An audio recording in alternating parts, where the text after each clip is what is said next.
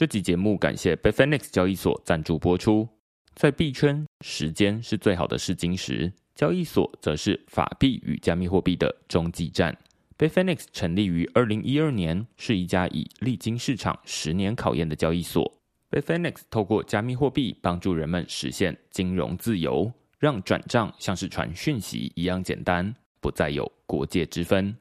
使用者不仅可以透过 b i f i n e x 收发、买卖和借贷数百种加密货币，还有手机 App 方便用户随时操作。另外 b i f i n e x 也会每周出刊免费的市场研究周报 b i f i n e x Alpha，帮助投资者掌握最新市场脉动。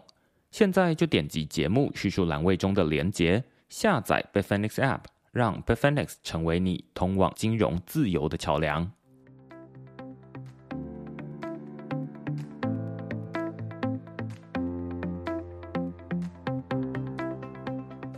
Hello，大家好，欢迎大家来到区块链的 Podcast，我是区块链的作者许明恩。那先简单介绍一下区块链哦，区块链一个礼拜会出刊三封的 email 给付费的会员，那其中一封就是你现在听到的区块链 Podcast。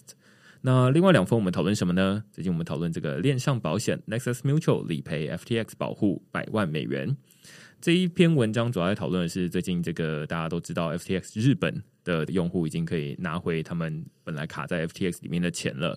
那最主要原因是因为大家会说啊，这个 FTX 日本他们里面的钱是分开管理的，没有被拿去利他这样子。那所以呢，他们的钱现在就可以被还回给每一个使用者。那对于不是日本的用户呢，其实也不是百分之百的人都没钱拿。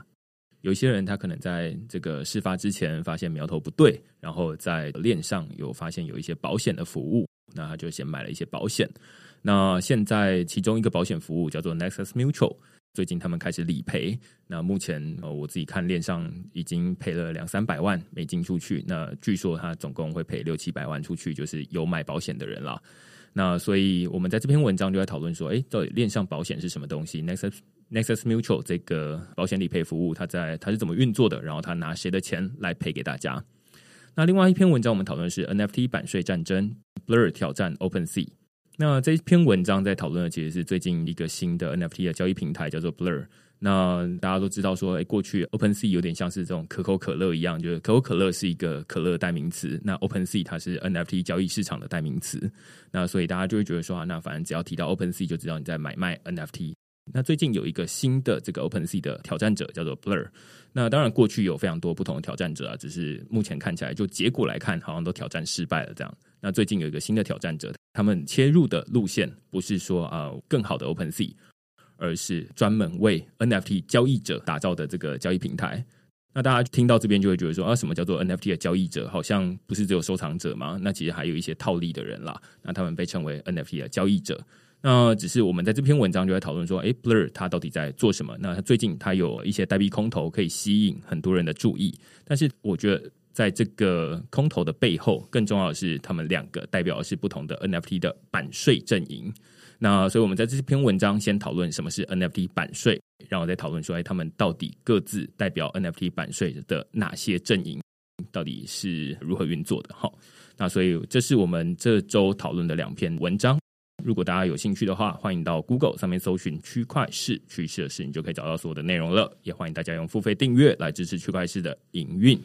昨天我正好被邀请到这个正大的区块链研究社演讲，然后昨天正好有这个学生在提问的时候就问到一个问题哦，应该是几乎每一场我去大学演讲都会问到这样的问题，就是呃，老师，请问如果我不会写程式的话，或者是说会写程式，但是我要怎么进到这个区块链领域？那大家可能以前都听过一句话，就是“天下没有白吃的午餐”。我相信应该是没有白吃的午餐了。但是天下有没有白上的课程呢？现在可能是有哈。那我们今天邀请来的是这个 AppWorks School 的校长 Shirley，跟 Palace 的创办人陈品。那陈品相信大家应该算是蛮熟悉的。那我们就先请两位跟大家打声招呼。Hello，大家好，我是 AppWorks School 的校长 Shirley。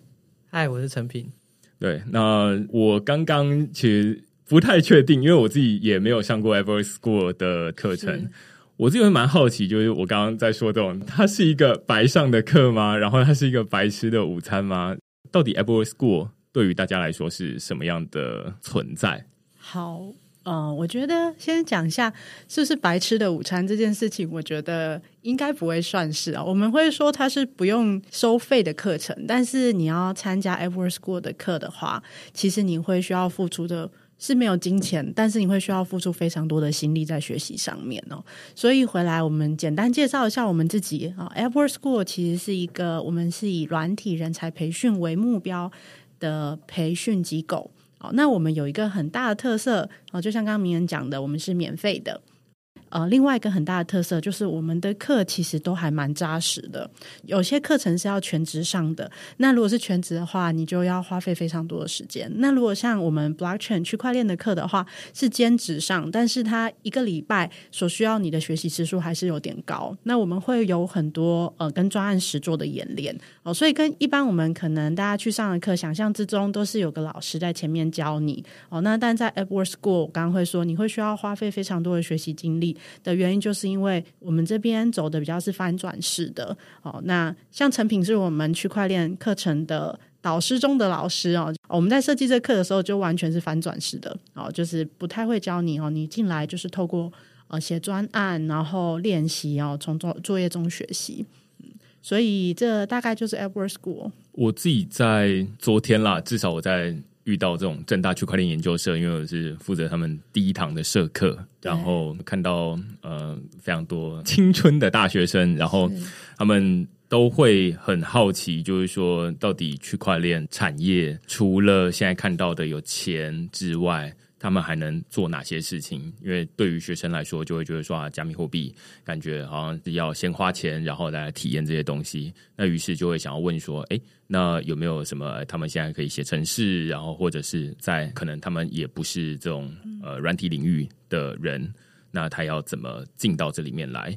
那当然，我自己在面对这种呃问题的时候。我不太确定有没有大家都知道，但是呃，我自己是从台大电子所毕业，那所以我之前是电机系，然后电子所。那我自己对于软体的兴趣是蛮不高的，说写程式的部分吗？对，我不知道两位对写程式有没有什么经验可以先跟大家分享啊？我先分享我自己也好了，就是我自己是从大学的时候开始学啊什么城市设计的课，然后反正就教自己加加。老师就会出一些作业，那可能就是，例如说要大家回去写一个贪食蛇。于是贪食蛇可能需要一点年纪的人才知道，因为现在手机里面可能已经没有贪食蛇可以我们都知道。哦，对对对，知道了，知道知道，有用过三三一零的，对对对对对，就是三三一零里面就是会内建贪食蛇的游戏，反正这是一个作业。那于是大家可能回去会在宿舍里面，然后各自写程式，然后你就会发现有一些人他就是写的很快，嗯，然后就已经结束了。那有一些人像我，就是卡住的人，就想说，所以这要怎么开始？于是从那一次的作业一直到后面的每一次作业，你大概都可以看到，就是每一次的作业都会有人特别快，有人特别慢。我觉得这是一种工程科系的诅咒，我自己会觉得，就是你从此之后就知道说，哦，有人比较适合啦，有人比较不适合啦，然后我们感觉就是最后还是要抄他的作业嘛，那这种比较困难的事情还是交给他们来好了。那从此之后，你就会觉得说啊，那专业的事情要交给专业的来做，这是我自己对写程式的经验。可能是比较负面的经验，我不知道 Shirley 跟陈平有没有什么呃类似的经验可以跟大家分享。陈平应该是班上，如果是演算法，可应该是前面那一群吧？嗯，不一定，因为不见得很喜欢读书、写作业、考试。哦，对，我觉得敏安的经验应该跟我的印象算是蛮类似的。就说写程式，它毕竟不像是其他的，我们会认为人有兴趣的。就你可能从小会什么对钢琴，还是对画画，还是对什么打球有兴趣，可是写程式比较少是这样发生。大家大部分都是在高中或可能大一，因为你选了某个特定的科系，就要上什么计算机概论或程式设计。所以蛮有趣的是，很多人对程式的兴趣的产生，就是在跟明安相反的位置的时候。就当你发现你的比较辛苦的同学一个礼拜用了十几个小时，但你只要用 maybe 两个小时的时候。你会觉得，嗯，我好像有兴趣，这个真是很适合我的一个工作吗？对对对对，所以我觉得确实是蛮多人都会有这样一个共同的经验，就是为什么有兴趣，是因为我觉得我好像一直在赢，不得不说，就是确实是这样。对，那当然这个后面就会有点像 PR 九九，还可以在九九点九九九嘛？对，当然有有些人就会真的变得非常的强，他可能就是狂刷题，写一些很酷的演算法，然后去比赛干嘛的，对，或者是去。读很高的学历，然后去做非常困难的工作，但他还是有蛮大一批人，就是你在感受到这个可能 PR 九十几之后，也就停在这了，因为这这才是后面实际上就是产业里的大多数嘛。这些人里面，可能写程式的经验后面就还是会比较跟自己真正的兴趣，而不是优越感的兴趣有关。对，那像我我个人的话，我可能对于一些。比较创造性的工作会更喜欢，对。那我猜这个可能跟以前喜欢打电动，然后会跟使用那些就是 maybe 地图编辑器那样的东西的经验很有连结，所以后面做工作也会跟这个比较有一些相似之处。这个应该算是我自己从大学开始写程式以来的感觉。所以听起来是先从 PR 九十几。至少对于城市没有反感哦，就是在刚刚的那个跟同学的比较的过程中，首先没有反感，然后哎往前走了到一定的程度之后，哎好像某种程度开始感觉自己对于某一些领域的兴趣蛮像的。OK OK，我就是那中庸的一群人呐，那也对某个领域可能还好，现在是对教育啊。那我想要问，那那时候成品，因为成品大家知道是区块链里面。呃，我们常常说的大神啊，哈，技术的累积是蛮谦虚而且蛮深的。那你那个时候在大学的时候，你怎么样找到这个领域，然后就知道哦，一头要钻进去？你说区块链吗？对啊，最早的时候是当以太币的矿工，但那就是非常早，就是二零一六年，因为整个以太坊算是有在正式上线，也是一五年的事情嘛。嗯，对，那我应该是一六年初左右。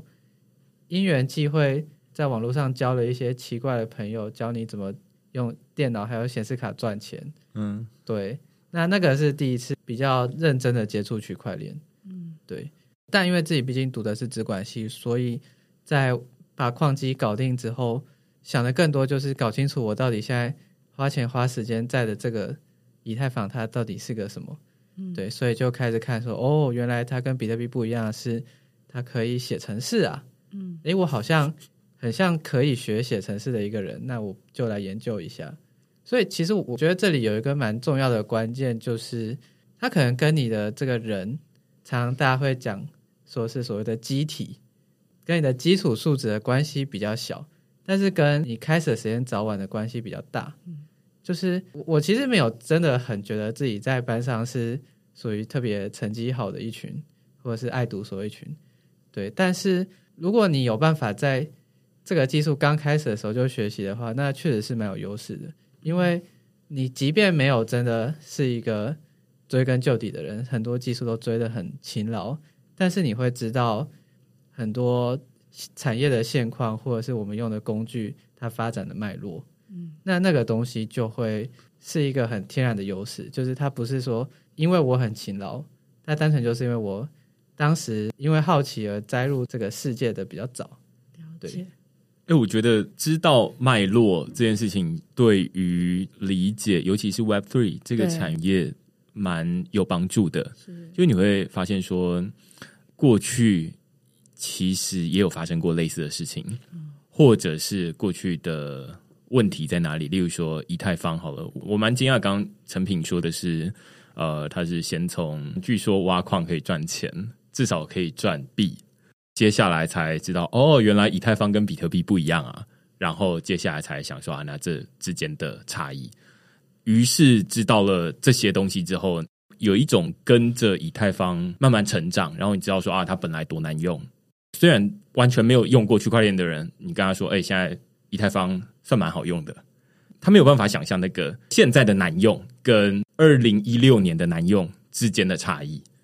甚至那时候是完全没有钱包可以用，可能呃就是没有手机的 App 的钱包可以用。那甚至那时候可能 MetaMask 还没有出现在你的浏览器上面，对那所以你需要用很多不同的工具来没错收发钱这样子。是那时候真的是要用一些 desktop app 或者甚至是 command line 来发交易。对我以前好像在不知道什么学生的时候，也会听人家说啊，那感觉好像他在说某一个产业，呃，现在已经发展的很成熟了，很好用了。我一直都觉得说这种是客套话，就是觉得。这么难用，你怎么会说它好用？就是有点有点像现在区块链，就是这么难用啊！对于没有用过的人，就会说啊，这这么难用，怎么会有人说它好用？但是实际上，可能是他前面经历了一个更痛苦的年代，这样子。好，反正回来就是那个 Shirley 有没有这种写程式的？我刚刚有提到说，我就是陈品说的那一群中庸的同学哦，就是我跟陈品是同一个学校、同一个科系的。那资管系城市相关的课，你就大概知道说是会分两群，对不对？就像刚刚讲的一样，前面跟后面。那我就大概是前面那一段的中间的同学哦，所以我大概在也是就学的期间，我大概就知道说我喜欢写城市。那因为我年纪比较大一点，我在就学时期大家还在写 Web application 为主，所以我那时候其实没有接触到区块链。但是，呃，我从那时候开始，大学毕业到真的进到呃业界工作，到后面当了大概七八年、八九年的工程师，或者是比较资深的人之后，我觉得对我来说，写程式给我的呃成就感。哦，大家可以分两个面向，一个是比较细微的哦，一个细微的那种是你其实是在创造东西的，哦，就是所谓的创造东西，就是呃，因为我们常常在讲，像我们现在培训学员也是一样，哦，他虽然写程式写的是一个理工脑，但是我觉得他跟创造一个作品其实是有点类似的，哦，就是你其实是带着某个意图，你想要去创造一个服务，你想要去完成一些什么功能而去做，而且每个人写出来的东西会有点不一样。好，所以我那时候在这个过程之中，我其实还蛮享受这种感觉的。然后讲细一点，可能就是说，呃，因为我一开始第一份工作是做测试有关，哦，所以我会在。呃，后来当工程师，真的回到，因为对测试没有兴趣，所以我做一年就换成当 developer。那真的在开发的时候，你会今天拿到一个功能的时候，我就会想说，好，那今天的这个功能我想要怎么写，我要怎么设计它，然后以及去想说，那有谁可能会用我这个功能？那有怎么样的情况它可能会坏掉？然后我就会先想得很清楚，再开始写。然后当我写完之后，release 出去以后，发现哎，测起来 bug 没有很多。我们不敢说我们自己写出没有 bug 的 code，可是通常会是，当你可以想的越好、越全全面，你就会觉得哦，我创造出来这东西好像品质很不错。这个是第一个。会有觉得有成就感的时候，那再来第二个有成就感是最大的成就感，也是比较引导我后来了呃职涯道路的是，当你这东西放出去，如果你在的公司你写的软体服务是有人使用，我觉得区块链应该也是有一样类似的哦，因为它后面加入的人就越来越多了。如果它今天是一个冷门的。哦，比较没有那么高专注度的，那兴趣度也会降低哦。那当我们开始用我们写的东西有人用，然后你就发现，哎，真的有使用者啊，不管是好的回馈、不好的回馈，然后你真的好像在为他们创造一些价值的时候，你就会觉得，嗯，他给我的成就感会大于我把扣写的很漂亮、很漂亮的成就感。对，所以就是那种对到使用者的那种感觉，是我很喜欢的。刚听起来就是刚刚陈平他也蛮喜欢创造东西的，某种程度，呃，其实应该是当开发者，对，绝大多数是会喜欢这种，哎，我开发出一个功能或者是一个产品，然后有人来使用，而且他们可能会用的快乐，或者会给一些回馈，说，哎，这我们还需要什么样的东西，然后我再把它打造出来。是，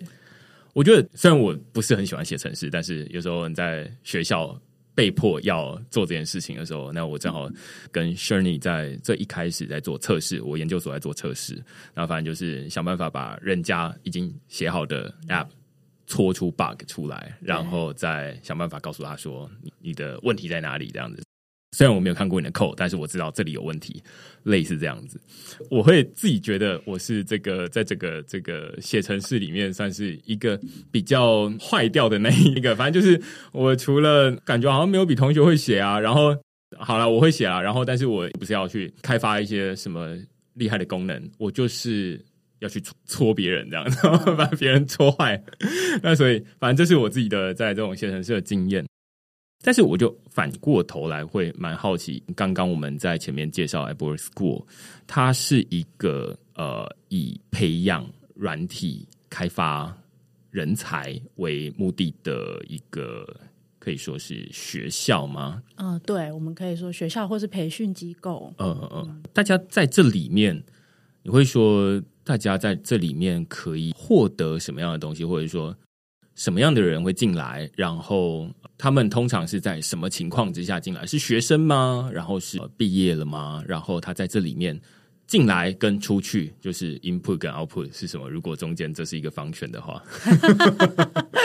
真的很很城市好。那我要说，我们的 Edward School 可能有多个 function 可以跟大家介绍一下。就是呃，我们一开始我们是二零一六年成立的，我还是稍微讲一下股啊。二零一六年成立的时候，我们其实最著名的啊，最为大家所知的是我们的呃 Coding Bootcamp 哦，或是我们可以说它是城市训练的转职班哦，一样都是免费的，但是参与的人多数都是非资讯相关背景的。好，台湾其实有非常多想要进入到这个行业，然后这要回归到我们教育体制啊，就是我们的教育体制有时候大家在刚开始大学选科系的时候，没有按照自己的兴趣探索嘛，所以很多人真的在毕业以后，你进到你原本科系的工作以后，你就发现其实好像没有那么有兴趣啊，或是说那一个行业它有它的天花板在，所以。就有蛮多人，他们其实有这样的需求，希望可以去寻找更好的职业选择哦。所以我们那时候做的 Coding Bootcamp 就是在寻协助这一群人哦。那这一群人他们是对软体工程师这个工作他有研究，而且发现自己有兴趣之后，他们就会来参加我们这边的培训营。因为他是一个本来没有这样专业背景的人，要到变成有专业背景。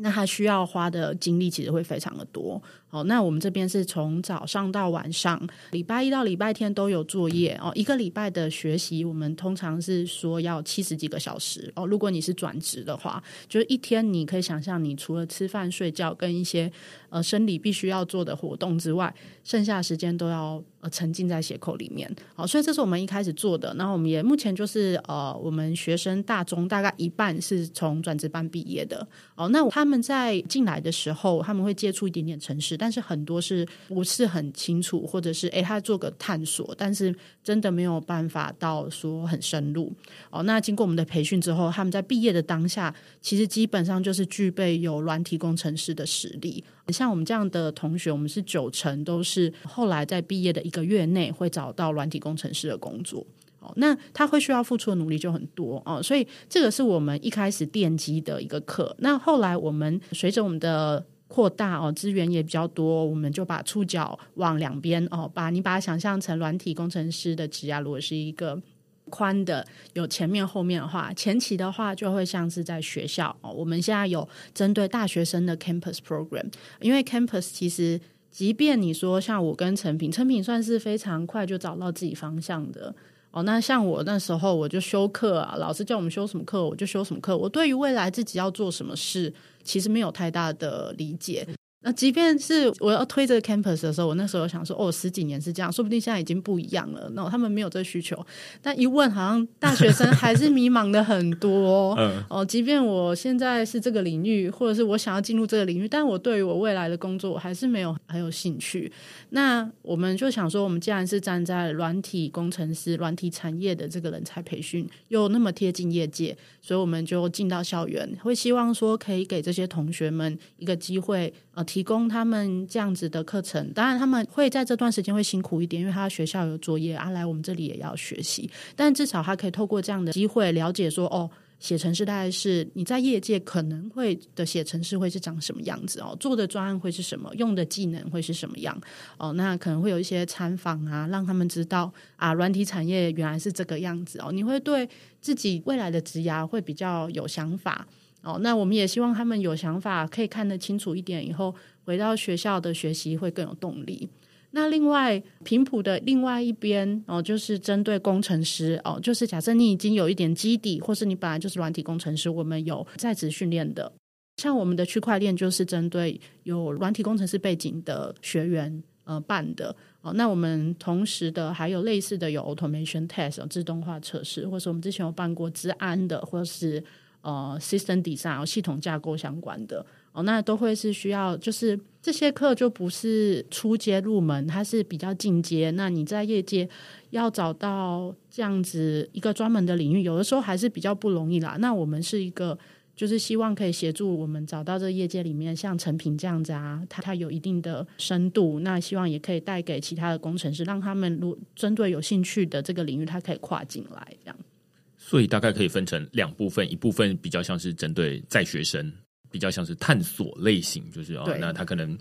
选的是这个中文系，但是他不一定真的对，呃，他可能同时也对这种写程式蛮有兴趣的，是，所以一部分的课是为了他们开的，然后另外一部分是他本身就已经呃对写程式已经有一点了解了，然后他可以来这边学习特定的领域，有点像刚刚陈品说，就是你已经对于写程式不怕了，但是我现在只是想要知道特定的领域，类似这样子。对，是是在专深于某一个特定的领域，可能就是那个领域里面再深一些这样。了解，我刚刚就是 Shani 有提到，就是说现在在这个 Apple School 里面有专门为区块链开的一门课。我觉得这是很多，尤其我自己在演讲的时候，就是很常会被问到两种问题啊。一种其实也跟 Apple School 遇到状况蛮像，就是说。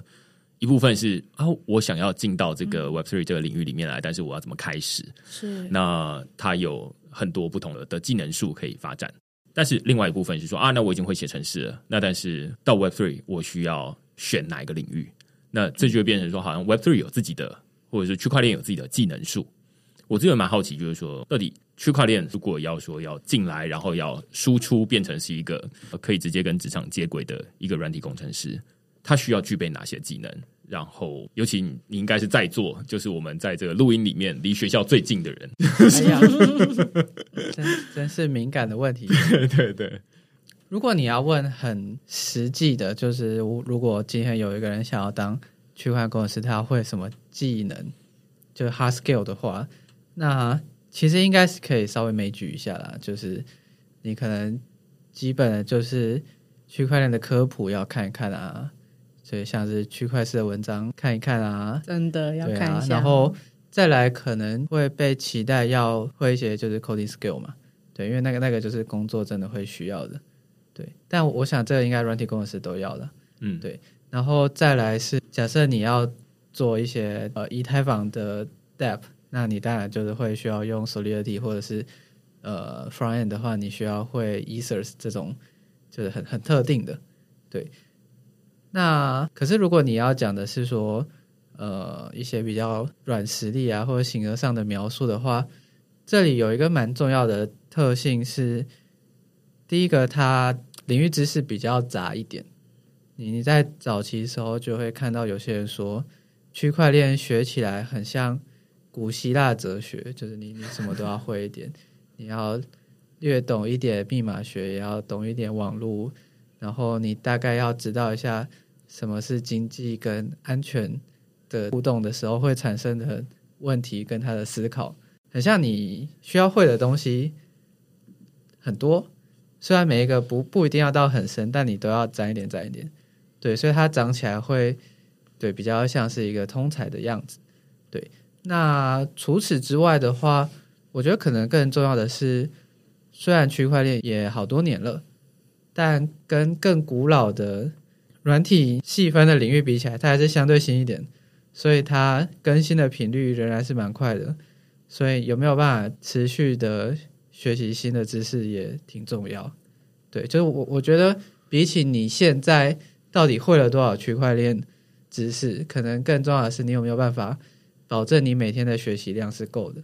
速度比位置重要。因为我之所以会这么问哦，最主要的原因是因为我猜会有一些人，他们可能还没有这样的动力去报名 Apple School，但是他会想要有一种先预览哦，知道说如果我去了会发生什么事，会不会哦我去了发现啊，其实跟我在学校修的智慧合约课程，呃，例如说这种呃正大开的这个成功老师开的课程，我觉得哎一样，或者是说呃，我在这个里面到底会发生什么事？我会学到哪些东西？这可能当然最后变成要嗯摊开那个课纲出来 这样子，但是可不可以给大家一个想象？就是例如说啊，刚刚大家已经知道说哦，要报名区块链课程，它至少需要一点呃软体工程的技巧，就是呃基本的你是需要的，而不能完全没有，然后你是来这边探索，这是至少不太符合现在开的课。对那但是接下来会发生什么事？怎样会是一个你觉得可以的区块链的工程师？然后在这个课程里面，如何去赋予他们这样的能力？我觉得如果以 Everest Blockchain 的 Batch，当初在目标设定上算是蛮明确的。你大概要有一些 application layer 的知识，就是简单的写手列体那些的，然后 maybe 是一些工具，如何写 test，如何把你需要的的这个建制环境布起来，然后再加上一点呃对于 EVM 的了解。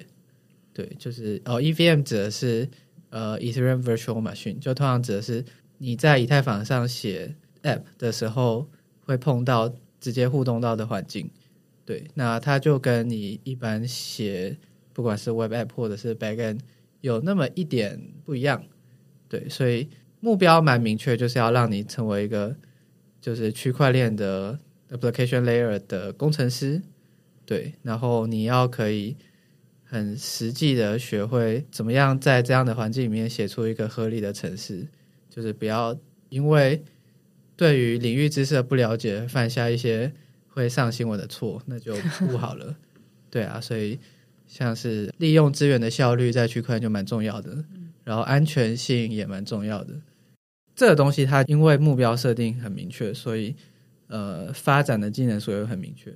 但其实我们讲到区块链工程师的时候，有些人可能紫色的是呃密码学家，或者是他要去做一些更仰赖一些基础科学知识的，比方说他要去设计节点啊，他要去做所谓的 Layer Two Roll Up 或者是什么呃多签钱包的设计。对，那这个东西它的 skill set 其实会很不一样。那基本上选的不是这条路。懂我觉得这样好像蛮清楚的，因为至少会呃切得出来说，呃，到底什么叫做区块链工程师？嗯在这边区块链看起来是蛮重要的，因为它会跟，例如说啊，我们在管，如果我们平常在写城市，它主要管的是资讯的资讯流怎么跑，那但是在区块链上面，常常要管的是金流怎么跑，那于是钱怎么移动跟资讯怎么移动，就会有一些不太一样的地方。或者刚刚说，就是还会有这种呃资源管理啊等等的问题。那所以你必须要先理解说啊，那区块链它的基本的概念。所以你刚刚前面会说会有一些背景知识，你可能需要了解，你才会知道说啊，那在上面开发一些比较像是应用，提供应用的时候，你才不会犯一些会上新闻的错误。对，OK，你可以举一些什么叫做会上新闻的错误 举来说。就简单来说就是坏掉嘛。因为其实基本上我们在开课的时候，前面两年就是 DeFi 跟 NFT 的牛市，所以区块链应用的可能大概八成或九成指的就是如何写 DeFi app 或者是发 NFT。那会上新闻的错，大概就是你的智慧合约有一个漏洞，然后钱钱就不见了。大家的钱钱就不见了。对大家的钱就包括团队的或者是呃 user 的，嗯，对。然后 NFT 的话，呃，也蛮类似的吧，就是你你可能会写出有 bug 的合约，然后导致这 NFT 可能在转移的时候有问题啊，或者甚至是 mint 的时候有问题等等的。所以这个大概是给大家一些概念，就是说知道说在这个区块链的课程里面大概会有哪些东西啊，或者是说跟现在你本来就已经呃学会写程式了，那到底有什么不一样？但是我们刚刚录音的一开头哦，就是在可能还没开始录音之前，我们在跟 Shirley 有讨论到，就是说现在要提供区块链培训的课程，其实蛮不容易的。对，很重要的一个原因来自于导师对，导师在哪里？类似这样，你要不要说一下？就是说，开这样的一个课程，到底会遇到什么样的问题？然后，什么叫做导师在哪里？对我们一开始最困难的就是导师哦，我们那时候起心动念想，呃，区块链大家都很缺人哦，那我们呃 AppWorks 里面的很多团队其实也蛮缺区块链工程师的哦，那所以我们就想啊，我要开这个课。那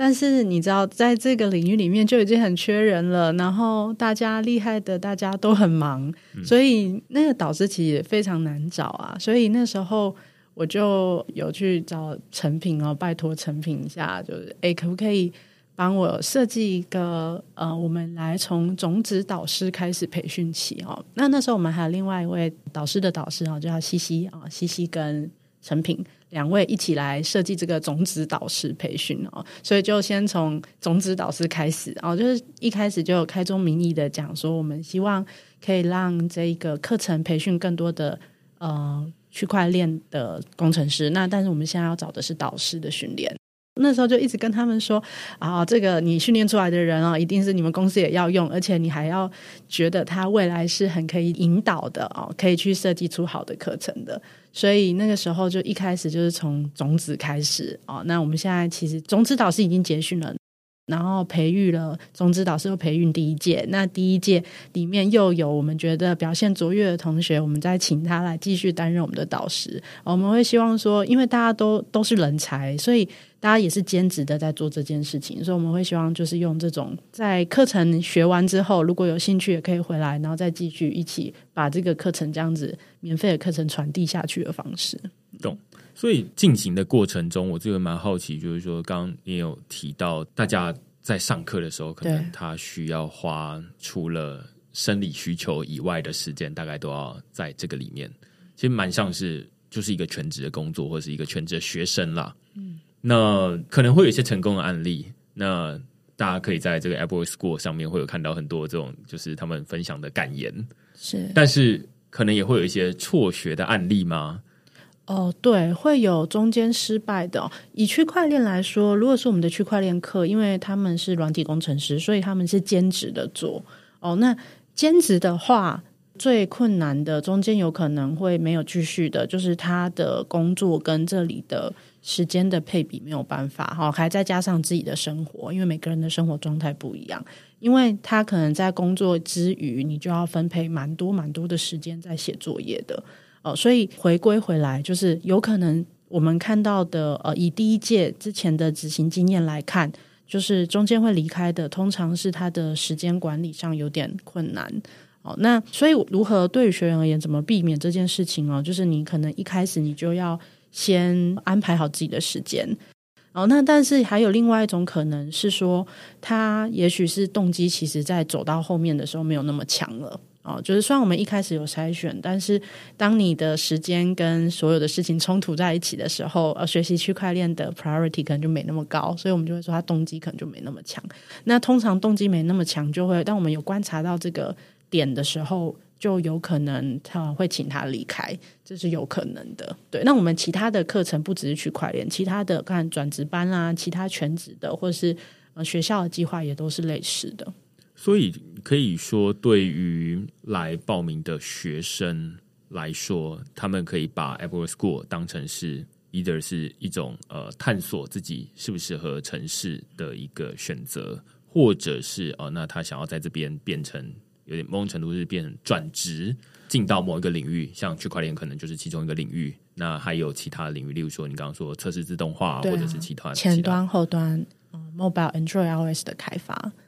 然后你刚刚有前面有说一个，就是说当这个人才输出了之后，他可能呃通常会在一个月左右会成为一个，就是在某一间公司就职，变成一个软体工程师。是，我知道 Apple School 好像后面会有一个每一盒的过程，对不对？哦，就是这整个从一开始有筛选，中间要经历一个。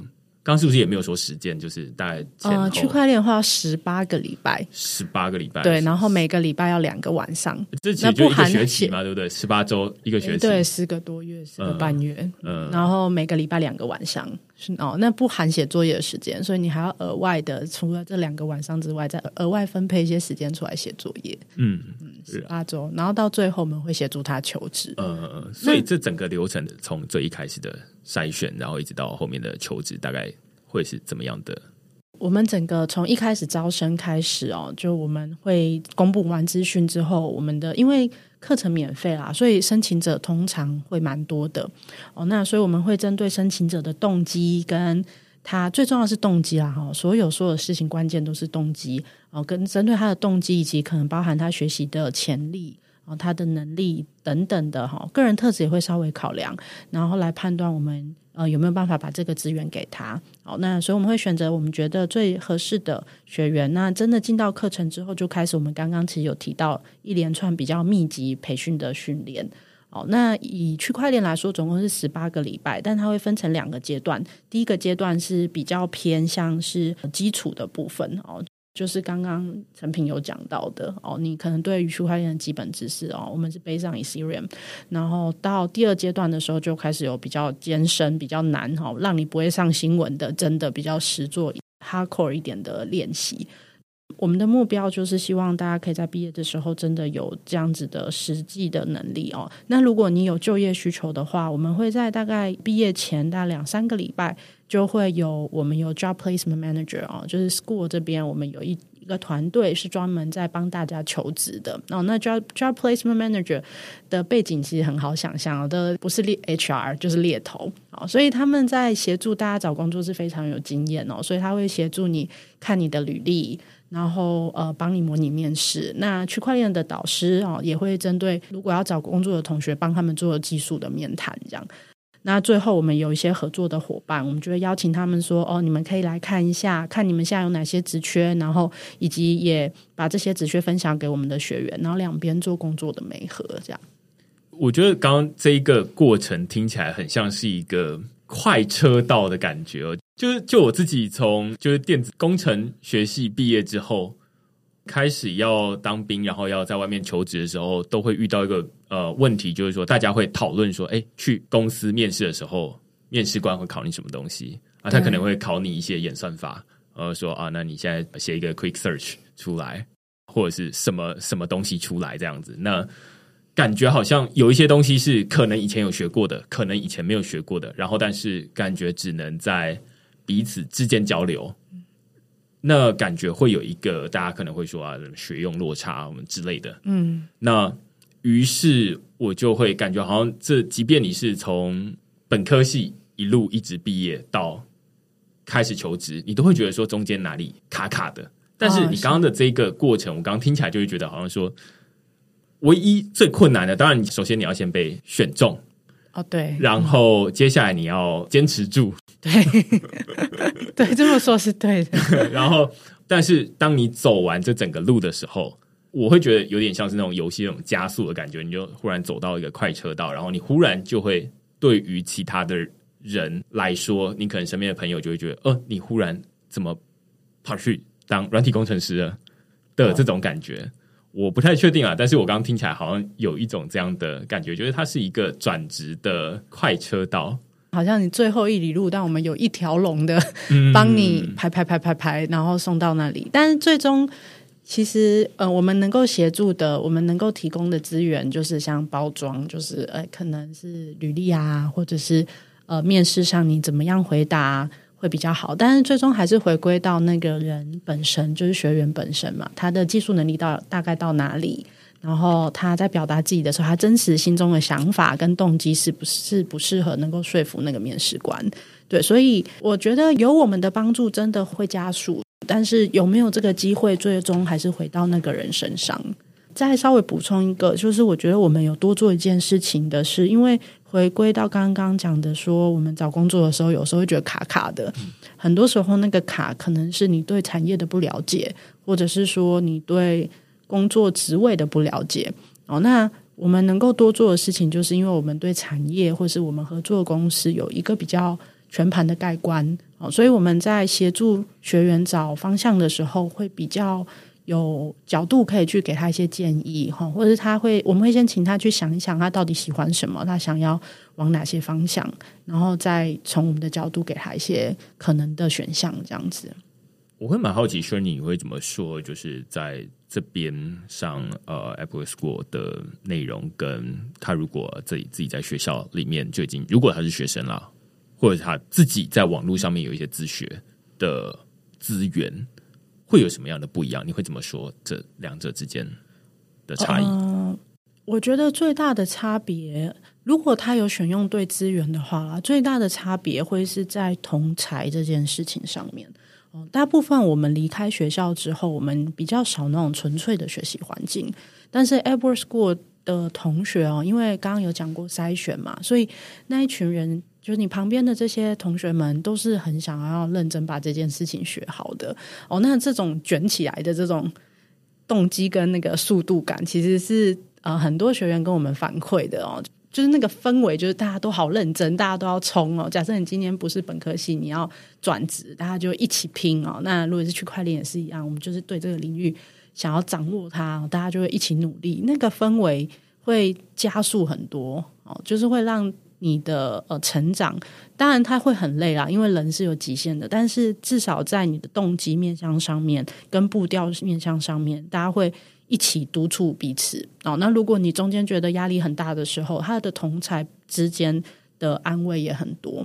那另外一个面向就是，我们像我们刚刚讲到的，school 的资源也会是一个蛮大的的不一样哦。因为 school 的资源就是我们有呃我们的导师啊，像陈平这样子的导师。还有我们的校务同仁，我们的校务同仁也是一样，很多是 HR 背景或是老师背景哦，他们会在旁边协助大家的学习。如果你有遇到什么卡关的时候，或是每个人的学习他都有盲点，都有可能有不好要改进的地方，或是他特别擅长的地方哦，那我们要怎么样让大家集体的学习效率是好的？这件事情也是 school 这边有资源在。希望可以协助同学们的，然后到你真的要就业，呃，我们的合作公司非常的多，那可以协助大家看你的兴趣是哪里，然后看那间公司目前有没有缺人，哦，那那所以这个这个面向应该也会是自学比较不一样的。接下来会想要问陈品的一个问题是说，就你对于现在网络上面可能有一些区块链的学习的资源，可能有一些网站会有提供。零散的不同的内容，那 Apple School 区块链的课程，它到底扮演什么样的用途？可能是先后，可能是啊，你先看完某些东西，然后你再来上这个课，感觉你会更有帮助，或者是怎么样的一个组合？它到底在你认为的学习的地图里面扮演什么样的角色？Apple School 的这堂课，你可以说它是一个索引，它帮你把你可能会需要学习的一些零散的。的资源都整理好了，给你一张地图。然后更重要的是，呃，就像刚刚雪莉讲的，它设计上比较像是一个翻转教室的形式，所以可能有少数一些比较困难，或者是网络上资源比较少的题目，是可能导师会带大家去研究的。但大部分都是把时间留给学生自己。那不管是实体的，或者是交作业的，所谓课程内容。都是帮助大家去检视自己有没有很好的学会该学的东西。对，所以第一个重点就是在 Apple School 这边的设计区块链课程，它不会有太多就是自己的就是所谓原生教材吗？对我们还是比较多是去引用一些外面可以找到的，尤其是开源的资料。但是你如果自己学的话，可能首先第一个就是你不见得有办法找到品质好的资源，那这里当然给了你一张地图，就可以让你少走冤枉路，少点一些可能写的很烂的，或者是写的没有很烂但过时了的教学嘛。嗯，对啊。但我觉得更重要的其实还是在说，整个课程的设计上可以确保你在学完之后是确实有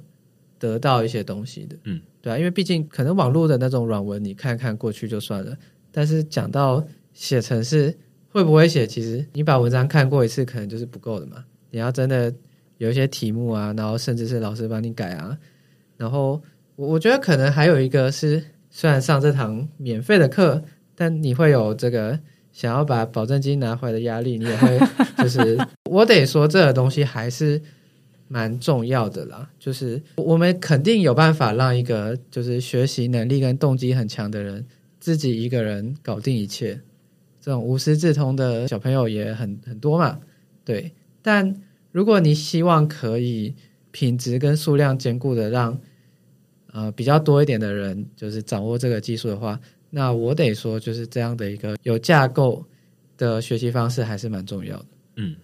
跟陈品都有提到翻转教室的概念，我刚刚忽然就是听到，虽然感觉好像到了尾巴在讲这件事情，但是感觉要不要补充一下翻转教室的概念，在这个 Ever School 里面的应用到底是怎么样？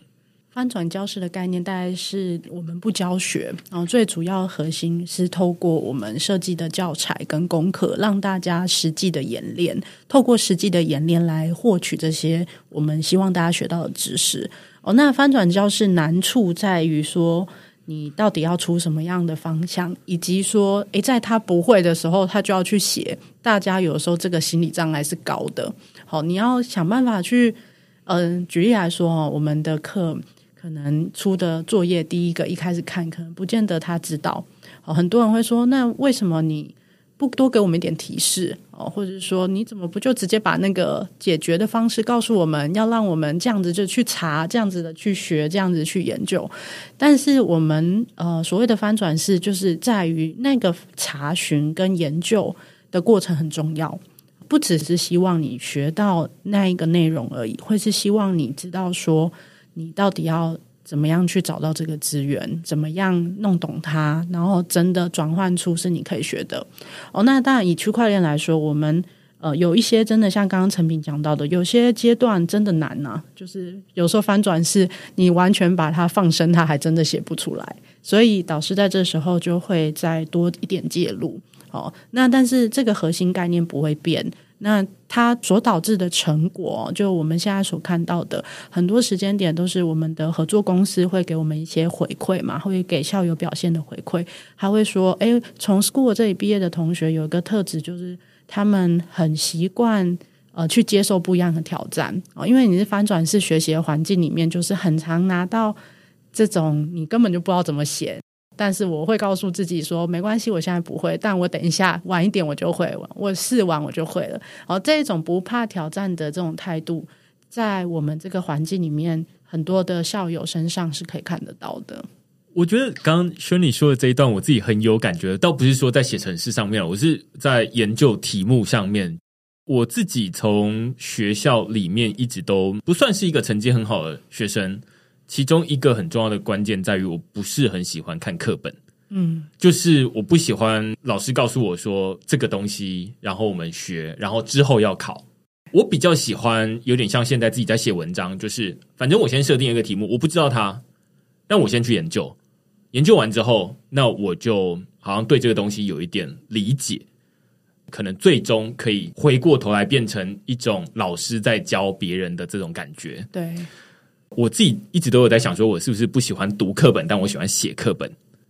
就是我喜欢自己去研究一个不同的东西。但我觉得这就跟翻转教室的概念有一点点类似，就是它不是在教室里面先教你某些东西。然后，哎，这个东西怎么解？然后，尤其老师都很喜欢说数学公式很漂亮，然后就会想说这漂亮在哪里？就是 看起来蛮丑的。那但是如果你有自己去研究，然后研究完之后，哎，得到那个公式，你可能就会理解老师所谓的漂亮到底在哪里。这样子，对对对。那所以我会觉得这比较像是翻转的概念啊。然后我也觉得把这套方法用在自己写文章，然后做研究上面是蛮有帮助的。那我相信，在些城市里面，尤其在 Web Three 领域里面，就是常常会有这种新的 DeFi、NFT 很多不同的应用出来。那你常常都要遇到一些你没有遇过的问题。那用这样的方式开始学，可能会蛮有帮助的。我猜了。那你有要补充吗？还是我有个想要问成品的，也蛮多人问我，可是我没有一个标准答案，我有点不太知道这题怎么回答。因为像我们的课程是以工程师为主，很多人会问说，他从 Web Two 想要转 Web Three，他需要注意什么事情，或是在技能面向上有没有什么不一样？我觉得我刚刚有讲到最关键的一个，就是你如果做区块链工程师的话，可能要求的持续学习的强度会再高一些。嗯，对。然后我最近有一个想法是，现在的软体也蛮发达的，已经会分成前端、后端，然后可能还有 App 对。然后有 DevOps，但古早时期就是可能现在已经四五十岁的那一批工程师，那个年代就只有软体工程师这样一个职位。对，就你你会写软体，你就可以写这个软体跟那个软体。对，所以我觉得核心上还是共通的啦。然后反而是现在因为软体业太成熟了，然后你会长出所谓的纯前端、纯后端。对，可是区块链还没有到这个阶段，嗯，所以如果你是一个符合古早定义的软体工程师，你什么都要可以做的话，那你做区块链大概不会有问题。嗯，那你如果会觉得很卡的话，呃，虽然这样讲有点不好意思，可能是你一开始学写程式学的有点太窄，窄了，太工具。那这个东西当然你还是可以补足啊，就变成说你去 catch up 一些区块链的东西。如果你要问说它真的什么本质上的差异的话，就是你一开始就觉得自己是个软体工程师的人，不会碰到这个问题。对，嗯但你如果曾经是一个纯 Android 或者纯纯 Front End 的话，那可能会卡。那那那个心态的差异就就在于你会不会觉得所有的软体都是你可以写的。了解，对就是在心态上不可以自我设限。嗯，我想要多补充一个问题，就是基于刚刚 s h i r y 刚问的这个问题，我就是大家都会说区块链它去中心化，那在写去中心化的应用的时候，跟写本来中心化应用的时候是有什么不一样吗？它需要注意什么东西？它的心态会有什么不同，还是有什么限制？其实我觉得不会真的有很本质上的差异啦。就是你写程式的时候，通常还是会要求你要有一个所谓的 mental model，就你心里要可以想象一个就是所谓的软体架构嘛。然后，然后你根据那想象，你就知道说，哦，这个变数代表某一种资源，然后这样的一个运算的过程，它象征的是某一种某一种金融的意义啊，或者是某种资产的转移等等等等。对，但你如果是讲说实际写程式有什么差的话，那我觉得会是我前面讲的，就是倒不是真的有去不去中心化的问题，比较是你用去中心化的平台做应用的时候，你的计算成本是非常非常非常高的。对，那你在设计上就会需要把这个认真慎重的纳入考量。好啊，那今天就非常感谢 Shirley 跟陈品来讨论，就是 Apple School 的区块链的课程啦。当然，就是我们呃录这一个，很明显的不是为了他们要招生，因为他们才刚招生完。啊，对 我那时候接到的时候想说啊，差那么一点点就可以 meet 到招生期，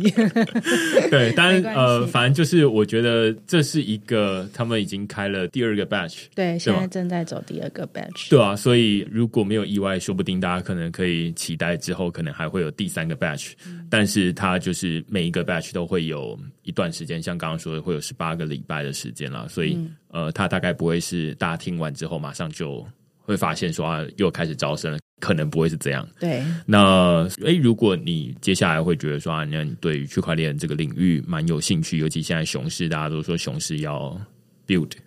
那所以很适合现在在开发一些什么样的应用。那现在可能是一个不错的时机，而且大家如果有在听区块链的 podcast，可能每一个这个来宾，他们可能或多或少都有在招工程师。大家可能每次我最后问他说：“哎，有没有要招人的时候？”他们都会说：“哦，那我们缺工程师。”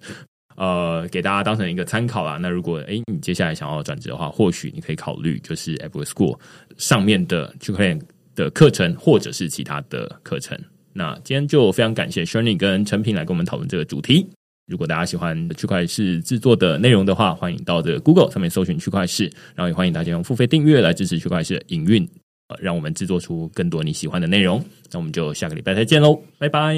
拜拜。拜拜。